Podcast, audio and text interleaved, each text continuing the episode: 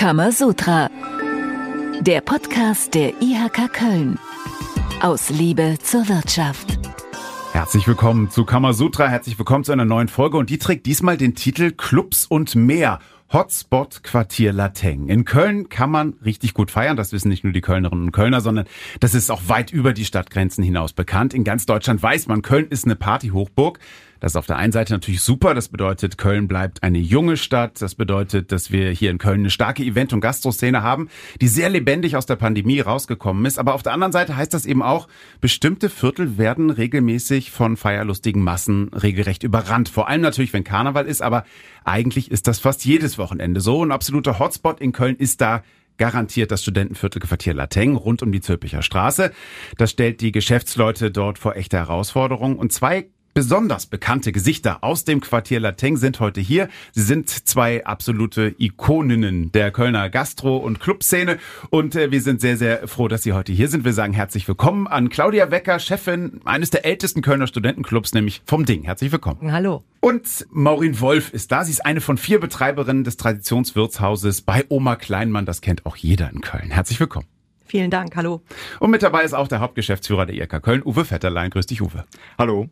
Wir wollen beginnen mit äh, Claudia. Dein Club ist ja wirklich eine Institution in Köln. Äh, das Ding, ich habe selbst oft da gefeiert. Ich weiß nicht, in der Studentenzeit, ich glaube, ich war keinen Dienstag nicht da. Zweites Zuhause lange gewesen für mich. Und jetzt gibt's das Ding schon seit 55 Jahren, 33 Jahre lang bist du schon dabei. Glückwunsch übrigens, zwei Kölsche Jubiläen, das mal nur so nebenbei. Ähm, aber vielleicht, falls es überhaupt noch ein, zwei, drei Hörerinnen oder Hörer geben sollte, die das Ding nicht kennen, verlier doch mal ein paar Worte. Ja, hallo. Ja, wir sind in der Tat der älteste Studentenclub ähm, Europas, wahrscheinlich sogar unter demselben Betreiber. Und wir sind natürlich immer für alle jungen Leute da. Unser Konzept hat sich halt nie verändert. Ne? Wir machen halt immer günstiger Preise, sowohl was Eintritt angeht, auch was Tagesspecials angeht. Und mir geht immer das Herz auf, wenn ich höre, dass jeder immer so seine Dinggeschichte zu erzählen hat, wie du Absolut. jetzt. Und das hat sich nicht verändert. Man passt sich natürlich so ein bisschen dem Zeitgeist an, was Musik angeht oder was Getränke angeht. Aber wir sind doch stolz darauf, dass wir auch sagen, die Zeiten haben sich sehr geändert, aber vieles ist auch gleich geblieben. Und das ist irgendwie ein schönes Gefühl an Tradition. Absolut Tradition in Köln. Maureen, Tradition gilt auch für äh, dein äh, Lokal. Bei Oma Kleinmann gibt's jetzt schon 74 Jahre. Liegt auch im Quartier Lateng an der Zülpicher Straße direkt. Und äh, auch bei dir gilt, wahrscheinlich gibt's keinen Kölner oder keine Kölnerin, die vielleicht auch noch nicht einen Schnitzel gegessen hat bei Oma Kleinmann. Aber sollte es doch jemand geben, sag doch auch mal ein Wort zu diesem tollen Traditionswirtshaus. Ähm, ja, wir sind eine äh, Traditionsgaststätte seit 1949. Ähm, wir haben es damals übernommen vor 20 Jahren von äh, Paula Kleinmann, die das mit ihrem Mann gegründet hat. Ja, wir versuchen halt äh, das Moderne mit der Tradition zu verbinden. Wir sind äh, eine sehr rustikale Gaststätte. Es gibt sehr viele Schnitzel. Artgerecht ist das Fleisch, was wir verwenden. Das ist vielleicht einer der wichtigsten Faktoren jetzt heutzutage für uns auch bei der Arbeit. Und ja, wir freuen uns über Jung und Alt, die uns besuchen kommen. Auch da also Tradition ganz groß geschrieben. Und wenn es um Tradition geht, dann ist natürlich auch die IHK nicht weit. Und da ist Uwe natürlich hier in bester Gesellschaft. Die IHK, Uwe, gibt's jetzt schon 226 Jahre. Und ähm, meine Frage an dich ist, was verbindet die IHK mit den beiden Chefinnen hier, außer jetzt, dass der Hauptgeschäftsführer wahrscheinlich auch ein Firebeast ist, Dancing Shoes anhat und ein Schnitzelfan? Uns verbindet auf jeden Fall, dass wir nicht äh, von Anfang an dabei waren. Ich nicht vor 26 Jahren und die beiden äh, Damen ja auch nicht. Aber vor allem sehr charmant, sehr charmant. Vor allem leiden wir mit, unsere Mitglieder mit, wenn es äh, in so Situationen, die jetzt gerade äh, den, den Stress auf der Zülpicher Straße machen und wir versuchen damit zu helfen. Wir haben auch mitgelitten gemeinsam äh, in der Pandemie und ich bin äh, heilfroh, dass wir da auch in vielen äh, auch Gesprächen wechselseitig auch vielleicht uns Mut machen konnten oder wir auch den Betrieben Mut machen konnten, wie man da aus der ganzen Serie wieder rauskommt. Und ich bin so froh, dass die alle ja, überlebt haben, muss man ja fast schon sagen, aber dass es die Szene weitergibt und dass sie gerade wieder richtig auflebt. Sprechen wir jetzt genau drüber, über die aktuellen Probleme, aber auch natürlich über die Zeit, äh, die ja Gott sei Dank jetzt äh, hinter uns liegt, diese äh, Lockdowns, was natürlich für die Gastroszene sehr, sehr schwer war. Claudia, sind wir direkt beim Thema. Ähm, wie siehst du die Situation heute und ähm, wie würdest du es beurteilen? Wie bist du und natürlich das Ding, wie seid ihr zusammen durch die Corona-Zeit gekommen?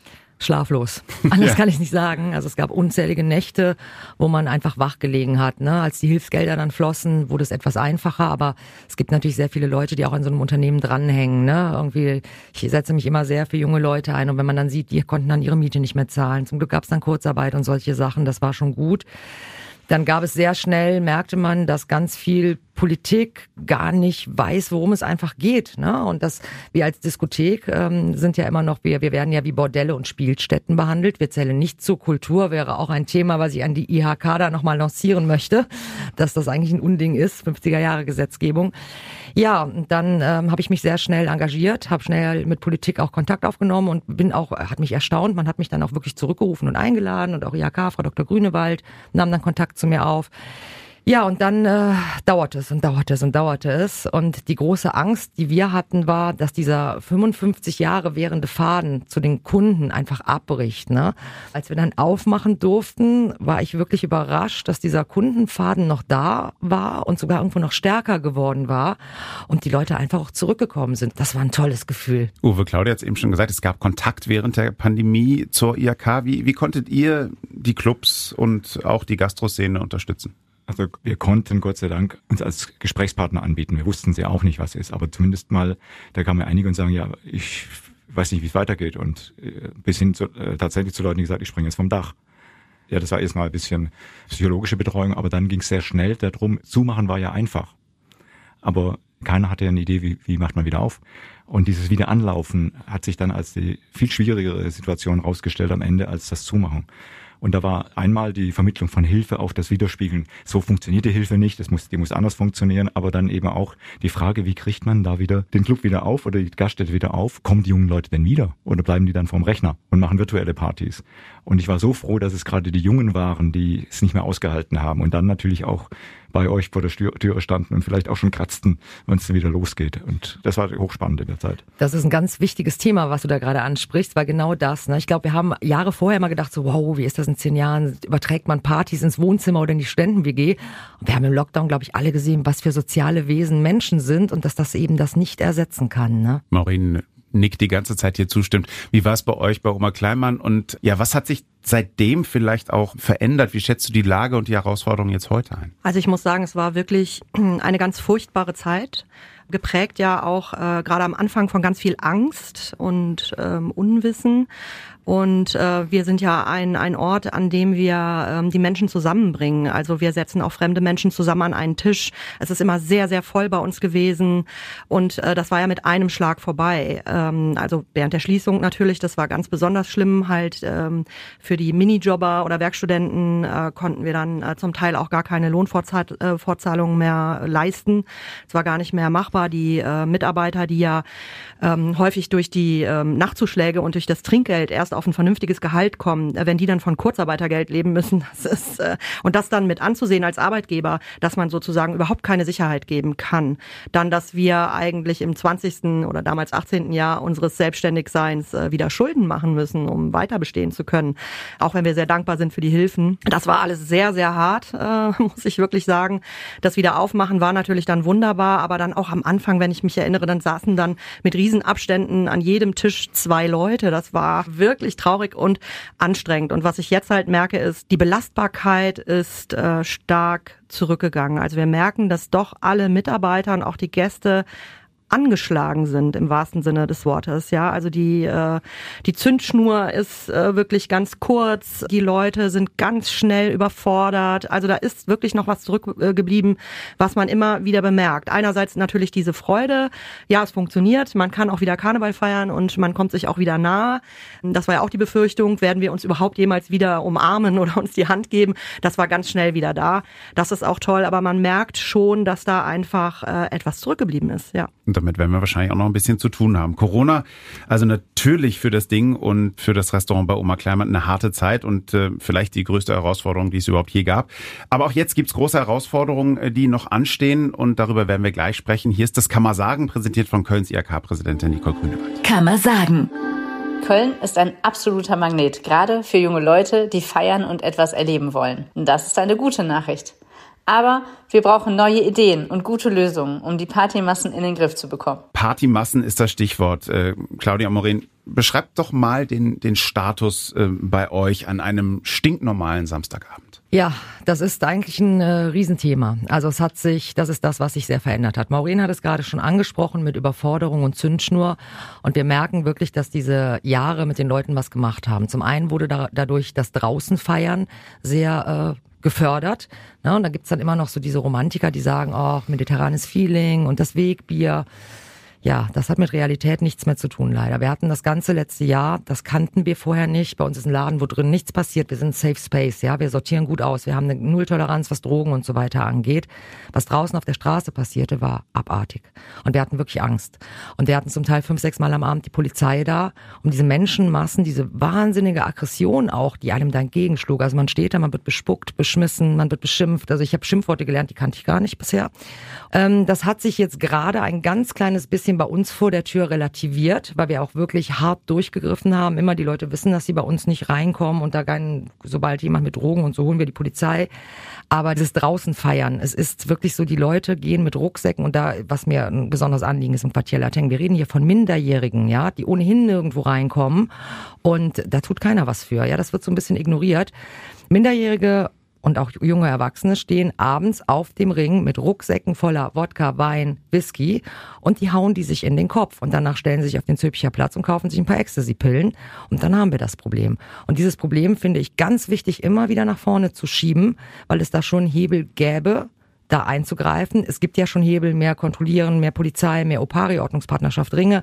Aber das kann es doch nicht sein, dass wir mehr Staat brauchen und eine ganze Generation eigentlich hinter uns lassen, gerade nach dieser Corona-Krise. Ja, das ist natürlich äh, wirklich eine schwierige Situation. Wir äh, sehen das schon auch, dass äh, es eigentlich keinen Raum und sehr wenig Programm gibt für die 14- bis 17-Jährigen.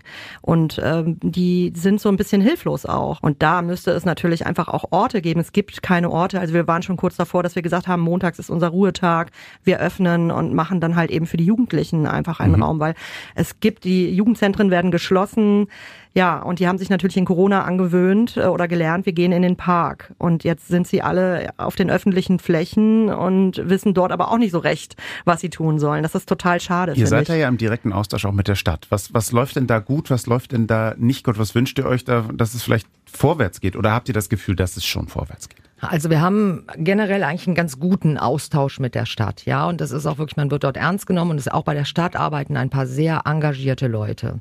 Wir haben natürlich das Problem, dass auch den Behörden oft aus irgendwelchen juristischen Dingen die Hände gebunden sind. Ne? Manche Dinge kann man nicht einfach so durchkriegen. Da müsste das Land NRW zustimmen. Ne? So alles, was mit Gefahrenabwehr zu tun hat, ist ja unglaublich schwer zu begründen. Allein so ein Glasverbot an Karneval ist ja unglaublich schwer zu begründen.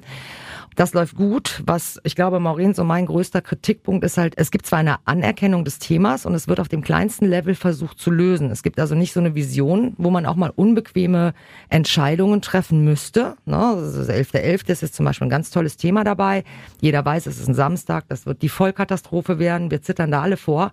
Und es ist einfach, so ein bisschen entsteht der Eindruck, dass manche Leute sich denken, naja, dann überleben wir das jetzt hier mal von Stadt- und Politikseite, dann bin ich vielleicht in drei Jahren oder so auch nicht mehr im Amt. Und der nächste 11.11., Hälfte, der am Wochenende ist ja dann erst in fünf Jahren. Und das ist das, was uns stört, weil wir haben schon Ideen.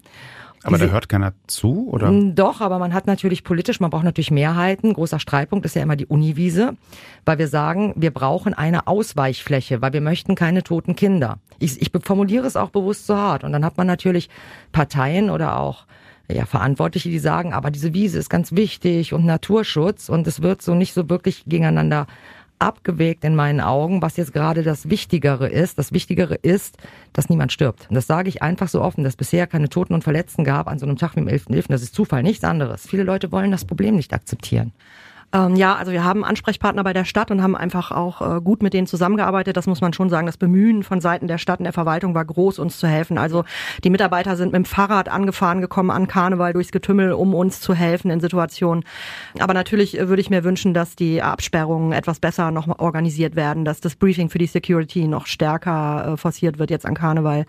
Also es gibt zum Beispiel Arbeitsgruppen, da wurde sicher jetzt ausgetauscht, da sind ja auch Ideen entstanden.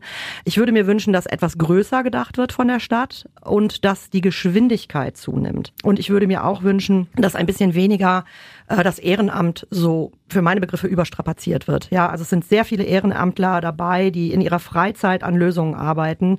Da sollte die Stadt etwas mehr investieren. Wir brauchen Geld, das ist ganz klar, denn Karneval ist ja ein ganz großer Wirtschaftsfaktor auch für die gesamte Stadt und es ist ein Aushängeschild für Köln. Die ganze Welt weiß, was Karneval ist und sie guckt auch gerne nach Köln und es ist eben auch unsere Jugend, die da bei uns geballt im Viertel feiert. Also nirgendwo sonst, glaube ich, kann man so viel Jugend ansprechen wie bei uns an Karneval und das könnte man noch viel größer nutzen. Jetzt ist schon oft äh, der Karneval ähm, genannt worden, der 11.11. .11. Und Maureen hat es eben auch gerade gesagt, Karneval ist ein Wirtschaftsfaktor. Die Club- und Gastroszene ist ein Wirtschaftsfaktor für Köln. Und dazu gibt es ein paar Zahlen von Nico Grünewald. Kammerwissen. In Köln gibt es rund 1200 Kneipen, 700 Restaurants, 300 Cafés und 100 Clubs und Bars. Am Rosenmontag feiern bis zu 1,5 Millionen Menschen in Köln. Am 11.11. .11. und an Weiberfastnacht kommen bis zu 90.000 Menschen auf die Zülpicher Straße. Bis zu 90.000 Menschen auf der Zülpicher. Das hat, das muss man so klar sagen, am, am letzten 11.11.2022 zu einem Chaos geführt. Weiberfastnacht war es dann ein bisschen besser, aber, aber da gibt's schon Kopfschütteln hier von Claudia. Wie, wie würdet ihr das äh, empfinden? Ähm, war es Weiberfastnacht besser und wenn ja, woran lag's? Was war der Unterschied oder gab es doch gar keinen Unterschied? Also und hier räumen wir jetzt mal mit dem größten Missverständnis auf aller Zeiten. Es gab also Grabenkämpfe, politisch wie auch bei der Stadt. Am 11.11. .11. hat sich dann die Fraktion durchgesetzt, die sagt, ich möchte nicht, dass in meinen Hauseingang gekotzt wird und ich möchte, dass alle Leute nicht hier im Viertel feiern und die Wiese und die sollen doch gefälligst nach Ports gehen. So. Wo man natürlich sagt, ist ja schön, wir wollen alle nicht, dass in unsere Hauseingänge gekotzt oder Schlimmeres wird, aber wie soll man das denn schaffen? Wir müssen doch mal akzeptieren, wir sind der Hotspot, wir sind der Ballermann. Und wenn wir das Problem akzeptiert haben, dann können wir eine Lösung finden. Es kam, wie es kommen musste. Am 11.11. .11. wurde die Wiese nicht bespielt. Die Auswirkungen kennen wir alle. Die äh, Jugend hat sich das genommen. Es gab kein Angebot. Und diejenigen, die es schuld waren, haben leider nicht die politische Verantwortung dafür übernommen, sondern reden immer noch dasselbe wie vorher. Dann haben wir einen Brandbrief geschrieben damals, nach dem 11.11., .11., die Maureen, die Julia Pitz von Venus Keller und ich, an alle Medien, an die Stadtverantwortlichen, Frau Reker. Der ist auch wohlwollend gelesen worden und dann sind wir wieder zum runden Tisch eingeladen worden. Dann haben wir es geschafft, die Leute zu überzeugen davon. Also wir sind da quasi als Einzelkämpfer gestartet. Ne? Alle sagten nur die Wiese und alle sollen weg oder so, fast alle. Und wir haben dann gesagt, nee, wir müssen mal akzeptieren, diese Mengen werden kommen. Man kann das nicht verbieten, man kann es nicht verhindern, man kann keine Autobahn sperren. Wie ich immer sage, wenn man zum Ballermann auf Mallorca fährt, lässt man sich nicht sagen, auch geh doch drei Straßen weiter, da ist es auch nett. Wird nicht funktionieren. Insofern waren wir maßgeblich daran beteiligt, dass durchgesetzt wurde, dass die Wiese bespielt wurde. Es hat hervorragend geklappt. So, und jetzt sind wir bei dem Punkt. Darauf wird sich jetzt so ein bisschen ausgeruht. Weil eigentlich würden wir eine ganz andere Art von Wiese brauchen. Wir bräuchten Areas für Minderjährige. Wir bräuchten eine Veranstaltung, wo man regulieren und steuern kann, zum Beispiel über einen kleinen Eintritt. Dann hat man auch das Hausrecht. Dann kann man man ganz anders agieren, ja, dass Leute keinen Alkohol mitbringen oder auf Drogen durchsucht werden, dass man bei dieser Veranstaltung nur Alkohol anbietet, der auch okay ist, nicht die harten Sachen. Und das war unfassbar schwer. Wir als Frauen, ne, mit Anna Heller zusammen haben uns dann ja durchgesetzt, dass es auf dieser Wiese etwas zu essen gibt. Und das sind schon so Sachen, da sind sie dann am runden Tisch und da haben sie dann eine Fraktion da sitzen, die immer wieder sagt, aber die armen Schwäne, ja, ihr bringt die Schwäne doch in Gefahr, wenn ihr alles dies nicht tut. Und das was zu essen durchzusetzen, das war schon echt ein Meilenstein. Seid ihr denn jetzt an den Planungen für den kommenden 11.11. .11. beteiligt? Ja, also ähm, wir waren zum runden Tisch geladen. Ich war mit in der Arbeitsgruppe sozusagen, um Visionen zu erarbeiten, Bausteine Quartier Lateng unter der Federführung von der Anna Heller.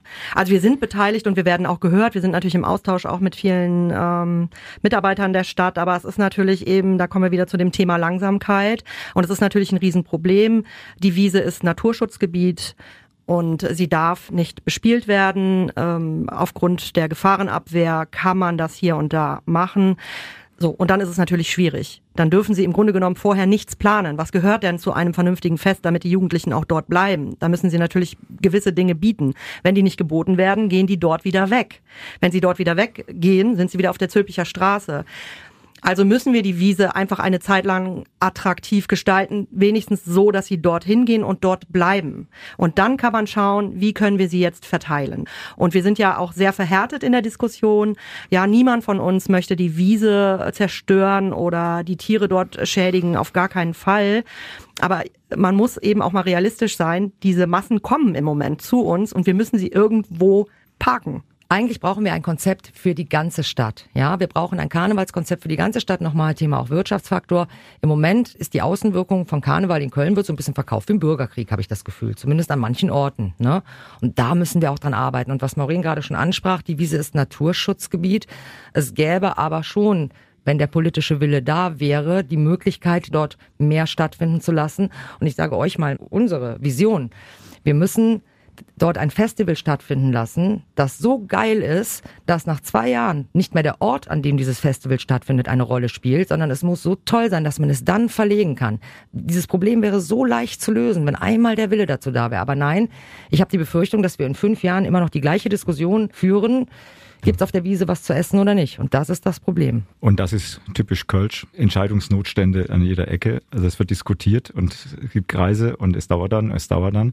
Und da muss man sagen, Verwaltung ist da an vielen Stellen durchaus bereit und willig, Dinge zu tun. Es fehlt dann aber am politischen Willen und der politischen Entscheidungsfähigkeit. Und ich bin jetzt nicht so vornehm wie die beiden Damen. Die Grünen haben gerade gesagt, sie wollen die Uniwiese nicht bespielt wissen am 11.11. .11. Und das geht nicht meine, es ist eine Wiese. Also nicht mal eine natürliche Wiese. Es ist eine, die wird gemäht. Da, da gibt's keine Blümchen und auch keine Bienchen. Von mir aus kann man es abdecken oder nicht abdecken. Man könnte statt abdecken mit demselben Geld auch einmal durchfräsen, neu sehen und vielleicht eine schönere Wiese sehen, eine ökologisch wertvollere Wiese. Da gibt's Lösungen. Und es ist genau wie die beiden sagen, man braucht diese Ausweichflächen, weil wir sonst in der Stadt eben Chaos haben und wir wollen doch, dass die Stadt lebendig ist, dass die Nachrichten draußen nicht sind, ich fahre nach Köln, oh, da ist Krawall, da will ich auch mal dabei sein, sondern ich will nach Köln fahren, weil ich tollen Karneval erleben möchte. Das ist jetzt das Thema Karneval. Wir wollen aber auch über die ganz normalen Wochenenden sprechen, haben wir auch am Anfang dieser, dieser Folge schon angedeutet. Denn äh, das müssen wir natürlich auch sagen, eigentlich ist jedes Wochenende Halligalli auf der Zülpicher Straße. Und die Polizei zum Beispiel hat, äh, ich glaube vor zwei Jahren war es, ähm, die Ringe und die Zülpicher Straße zu einer Waffenverbotszone erklärt. Auch das spricht ja eigentlich schon Bände. Wie steht ihr dazu? Also ich glaube, man muss immer wieder mal erklären, was der Sinn einer Waffenverbotszone ist. Und ich glaube, das wissen viele Leute nicht. Der Sinn einer Waffenverbotszone ist nicht, dass Waffen verboten sind, das sind sie in Deutschland immer, sondern es gibt der Polizei eine niedrigere Eingriffsschwelle und das ist auch ganz dringend nötig. Also ich bin ein großer Fan dieser Waffenverbotszone, weil es einfach entspannt, ja, also dass sie auch wirklich einen 14-Jährigen anhalten können und äh, der hat dann vielleicht auch ein Messer. Ne? Also das hat auch schon was gebracht. Das hat auf jeden Fall sehr viel gebracht. Wir müssen auch wirklich unliebsame Entscheidungen treffen, wenn wir nicht wollen, dass das hier noch weiter aus dem Ruder läuft. Und es wird aus dem Ruder laufen. Ich bin erst gestern Morgen, bin ich fast in einen Messerangriff geraten, um 6 Uhr morgens bei mir vom Laden. Ja, die Polizei war sehr schnell da. Da war auch das wieder ein junger Herr mit ein bisschen bulliger, offensichtlich Migrationshintergrund und ein ähm, deutsch aussehendes Jüngelchen, sage ich jetzt mal schmächtig, weißes Hemd. Und dann ertönte der Ruf, Messer, er hat ein Messer. Dann griff die Polizei zu. So, jetzt frage ich euch, was denkt ihr, wer der Täter war? Und das ist auch diese Sensibilisierung dafür. Es wird immer gesagt, die bösen Ausländer und die Asylanten und sonst was. Nein, es kann das 13-jährige Mädchen mittlerweile genauso sein. Und gestern war es das deutsche Jüngelchen. Und das ist das Problem, dass, glaube ich, viele Leute das gar nicht so auf dem Schirm haben. Ja, ich würde auch gerne nochmal eine Lanze dafür brechen. Waffenverbotszone hört sich ja äh, so wahnsinnig, Martialisch. also ja, das hört sich ja einfach furchtbar an und dann stellt man sich eben dieses Viertel vor, das irgendwie kontrolliert wird und ich finde auch, dass es sich entspannt hat dadurch bei uns. Es ist einfach so ein schönes Viertel und das wird ja ganz oft vergessen. Wir sind äh, in der Innenstadt, wir haben Grünflächen, wir haben die Synagoge, wir haben schöne Plätze, äh, wir haben Sternegastronomie, wir haben Döner, es ist sehr lebendig und es ist ein fantastisches schönes Viertel. Und es liegt natürlich auch daran, dass eine Polizei da sehr präsent ist, ja, und die machen das wunderbar. Die sind im Hintergrund einfach immer da und man sieht sie kaum, man spürt sie kaum. Die haben ein sehr gutes Gespür dafür, auch wie man das da handhaben muss. Und äh, es ist überhaupt nicht gefährlich bei uns. Ja, es ist schön. Schön und wichtig, dass du das sagst. Es ähm, geht ja nicht um, um, äh, um martialische Präsenz, sondern es geht darum, dass auch in diesem Quartier einfach Regeln da sein müssen, die wir eigentlich normalerweise für völlig äh, normal halten, äh, die auch eingehalten und auch durchgesetzt werden. Und dasselbe äh, gilt auch für Alkohol. Alkoholverkauf an Minderjährige ist halt verboten. Und da müssen wir auch sehen, wie diese Regeln eingehalten werden. Wie man sich den beschafft, das habe ich auch Verbot in, im öffentlichen und, Raum. Und muss man einmal noch rein Alkohol ist, in die Diskussion? Also das ist auch so ein Thema. Äh, ja, in manchen Quartieren sollte man zumindest die Möglichkeit haben, es zu tun, dass eben dann ab einer bestimmten Uhrzeit eben kein Alkohol mehr auf der Straße verkauft wird. Wenn da hat immer schon die Diskussion gehabt, die Kioske gegen, äh, gegen die Eckkneipe. Das ist ja so ein äh, ewiges Thema. Aber dennoch äh, weiß, sieht man eben in manchen Straßen, dass die Kneipen und die Gastroszene weg ist und die Leute nur noch da sitzen mit dem Bier. Also ich finde, es geht gar nicht mit immer dieses Kioske gegen Gastro. Und es geht auch nicht Anwohner gegen Gastro oder Gewerbetreibende. Der Punkt ist, man muss die Leute alle mitnehmen. Also ich bin zum Beispiel sehr dafür, dass die Außengastro gestärkt wird, obwohl davon habe ich genau nichts. Ja, und das mache ich mit Sicherheit auch, oder auch so eine Wiese stattfinden zu lassen, bedeutet für mich eine Umsatzeinbuße. Aber es geht um Sicherheit. Und das ist der Punkt, ja. Wie Maureen gerade sagte, das Viertel ist so schön, das wird immer vergessen. Es gibt natürlich ganz irre Sachen. Ne? Das Kioske gehören ja zum Einzelhandel, die Gastronomie natürlich nicht. Und damit haben wir schon ein Problem. Ne? Also wenn jetzt, ich habe letzte Woche erst noch mit der SPD gesprochen, da kam wieder dieses übliche Beispiel, die Scharfenstraße muss dann wegen den Anwohnerbeschwerden um eine bestimmte Uhrzeit die Gastro schließen. Eine Straße weiter ist aber so ein Späti-Kiosk, da ist die ganze Nacht Rambazambi und Party vor und dann kann man nichts machen. Und das sind so Schieflagen. Niemand möchte das Geschäftsmodell Bütchen killen. Aber es gibt halt überall bessere und weniger gute Betreiber.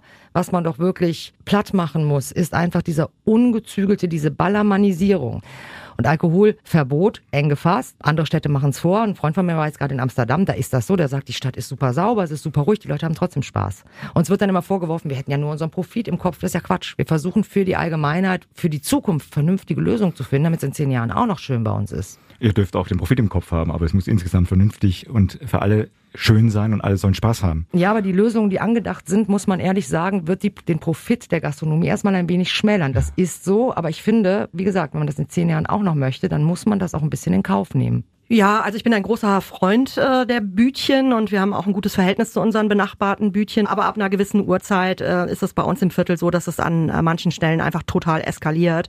Und da würde es auf jeden Fall ein Alkoholverkaufsverbot in der Öffentlichkeit äh, brauchen, denn äh, es wird niemand verdursten, ja, wenn er auf dem Weg von der Bahn zum Club äh, jetzt zwei Minuten wartet, bis er das nächste Getränk zu sich nehmen kann. Also das ist gar kein Problem. Mit dem Blick auf die Uhr muss ich äh, leider schon zur traditionellen Abschlussfrage kommen, denn die, die lautet immer an unsere Gäste zu den jeweiligen Themen. Was sind eure Wünsche für die Zukunft? Maureen, fang du an. Ja, ich wünsche mir, dass in Bezug auf unser Viertel äh, groß gedacht wird, bis an die äußersten Grenzen bitte und dass wir einfach ein bisschen mehr Schnelligkeit da reinbringen.